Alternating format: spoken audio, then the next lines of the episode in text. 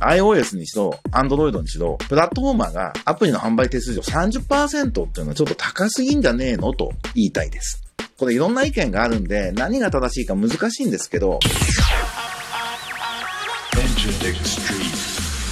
音楽プロデューサー、エンターテックエヴァンジェリストの山口のりかずです。えー、今とこれからのエンターテックのホットトピックスについて一緒に考えていくこのプログラム。今週はゲームの有名ゲームの Fortnite が App Store から削除されたという事件についてと、あと中国のあの TikTok やってる ByteDance とか Tencent がアメリカの政府から禁止をされたという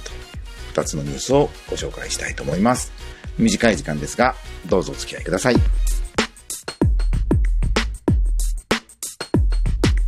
えー、一つ目のニュースは、 Engadget 日本版からなんですけど、Fortnite の App Store 削除につき、Spotify も Epic 支持でアップル批判ってことになってます。えー、アップルが Epic Games っていうまあ巨大な海外のゲーム会社の人気ゲームアプリ、 Fortnite。最近ね、米津くんがライブでも使ったっていうんで日本でも話題になってましたけど、この Fortnite を App Store から削除した。ということで、両者が全面対決していることに関して、Spotify は Apple と非常に因縁があるので、 Epic を支持しますという声明を発表しましたと。Spotify はテックニュースサイトのピーター・カフカという人を通じて、以下のような声明を出したと。我々はエピックゲームズが Apple と対決する姿勢を示したこと、Apple が独占的地位を乱用していることにさらなる光を当てたことに拍手を送ります。アップルの不公正な行為は、あまりにも長い間、競合他社に不利益を与え、消費者を搾取してきました。消費者とアプリ開発者の大小を問わず、これ以上の大問題はなく、iOS プラットフォームの競争的かつ公正な運営を実現するには、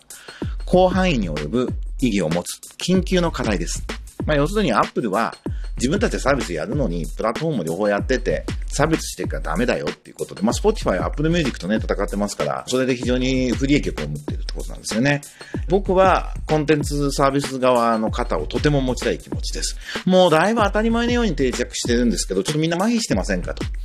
iOS にしろ、Android にしろ、プラットフォーマーがアプリの販売手数料30%っていうのはちょっと高すぎんじゃねえのと言いたいです。これいろんな意見があるんで、何が正しいか難しいんですけど、ちなみにね、あのー、ジョブズがソニーのウォークマンと NTT の i モードを参考に iPhone っていうプロダクトとそのサービスを考えたっていうのは有名な話なんですけど、だとしたら、i モード公式サイトの手数料は8%ですからね。しかも、携帯電話と一緒にお金持ちを収集してくれるっていう債権保証付きで、これはやっぱコンテンツホルダーとかサービス事業者をま育てようっていう姿勢があったんではないかと。ただまあ本当に何が適正かっての意見が分かれることで30%なら絶対ダメっていうことではないと思うんです。っていうか、まあそういう意見があるのも理解はできるんですけど、ただ今もプラットフォーマーの影響力が、だって Apple と Android しかなくて、iPhone でやれるようにするためには、アップル様に3割を収めなきゃいけないっていう、その圧倒的な影響力が強い状況なわけで、これは独占禁止法的な観点で、なんか対抗策をしないといけないっていうことは、普通に思います。なので、まあ、有力なゲームの会社であるエピックゲームズだとか、世界一の音楽サービスをやっている Spotify が一緒になって、プラットフォームアップちょっと強引じゃねえ、やりたい放題やりすぎじゃねえって意見していくっていうのは、まあ当然なんじゃないかなと思います。音楽はね、あの著作権、著作人説権という権利があるんで、まあ一応許諾をするしないってところで、ある程度の、なんていうんですかね、交渉力をプラットフォーマーに対して持てるところが権利者にあるわけですけど、アプリを作ってるところとかは、アップルに3割収めるか、じゃなきゃやんなくていいよっていうことなわけですよね。僕は日本のスタートアップが、あの、アップルに申請出して、で、その基準が意外に恣意的で、これがいいんだってなんでこれがダメなのみたいなことって、ね、よくあるんですよね。で、ところがまあそれは英語でメールがピュッと来て、ダメですって言って。何がダメだかちゃんと説明してくれるみたいな機能ももちろんないので。で、なんだろうって考えて、ちょっと直して出して、みたいなことを繰り返すわけですよね。でも、スタートアップにしてみれば、iOS のアプリのリリースが2ヶ月遅れるって、もうその間に会社潰れちゃうよぐらいの大事件なわけで、やっぱりそのプラットフォーマーがある程度の影響力を持ったら、それに対して公平にやらなきゃダメだよっていう基準を作っていくってことは必要なんじゃないかなと。特にね、僕ら日本人はもうアメリカの裁判所に訴えるってかなり現実的じゃないし、アメリカの国会議員に選挙権ないんで影響力を及ぼせないし、これに関しては、もう Epic Games、Spotify 頑張れと。アップルがもっともっと明確にプラトーマーとしての存在感を出していくっていう風にしていかなければいけないという風に思っています。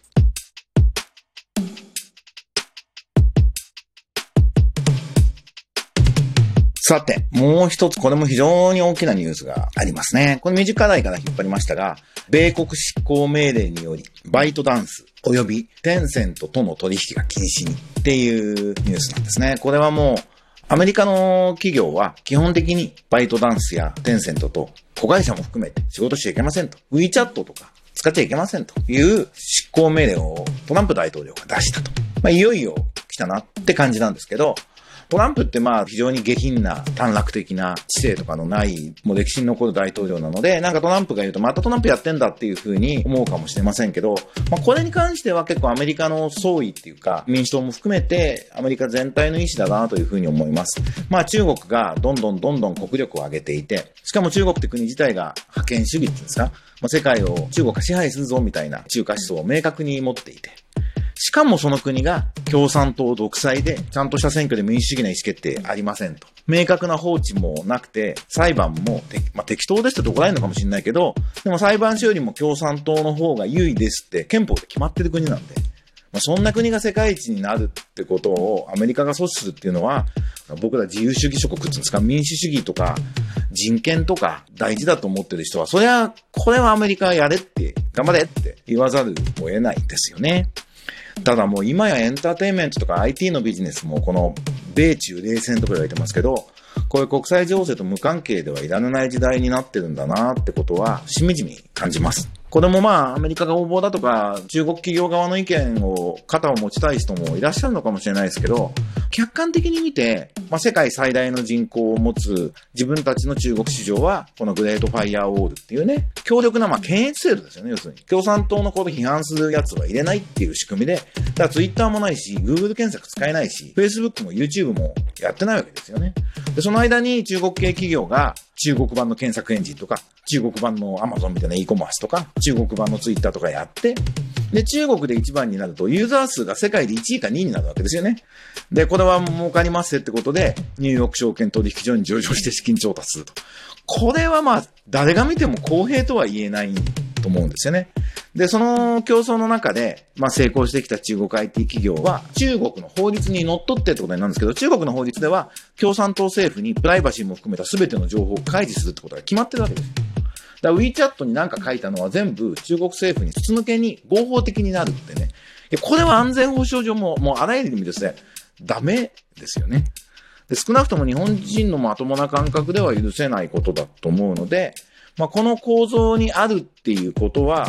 日本人はまあ理解をしないといけないと。ただね、一方でじゃあ、アメリカって常にフェアな国だったっけっていうと、もちろんそんなことはないですし、僕ら中国人とはまあある種漢字文化圏であり、文化的にも非常に親和性あるし、まあ地理的にも隣の国なわけで、日本はその中国と距離が近いってことを活かして、なんちゃんと中国がマーケットとしても伸びていて、中国企業ももうアメリカの真似っこじゃなくてね、もう深センとか素晴らしい技術を持った製造業ができているっていうことで言うと、しっかりメリットを取っていくっていうことももちろん必要ですし、中国人とビジネスを日本人はもう今していくべき時代だって思うんですよね。だから、そういうたくましさ持ってやりたいですよね。だ今だったら本当に TikTok の穴を埋める、あの真似っこ日本初でね、間に合わなかったですね。やりたかったですよね。で、今、TikTok を買うのを、Yahoo LINE 連合 Z カンパニーでしたっけまあ、統合まだできてないんで間に合わないんでしょうけど、なんかマイクロソフトか Twitter が買うみたいなの黙って指を加えて見てんのもちょっと悔しいなって思ったりします。なんかもっとたくましくアメリカと中国の間で、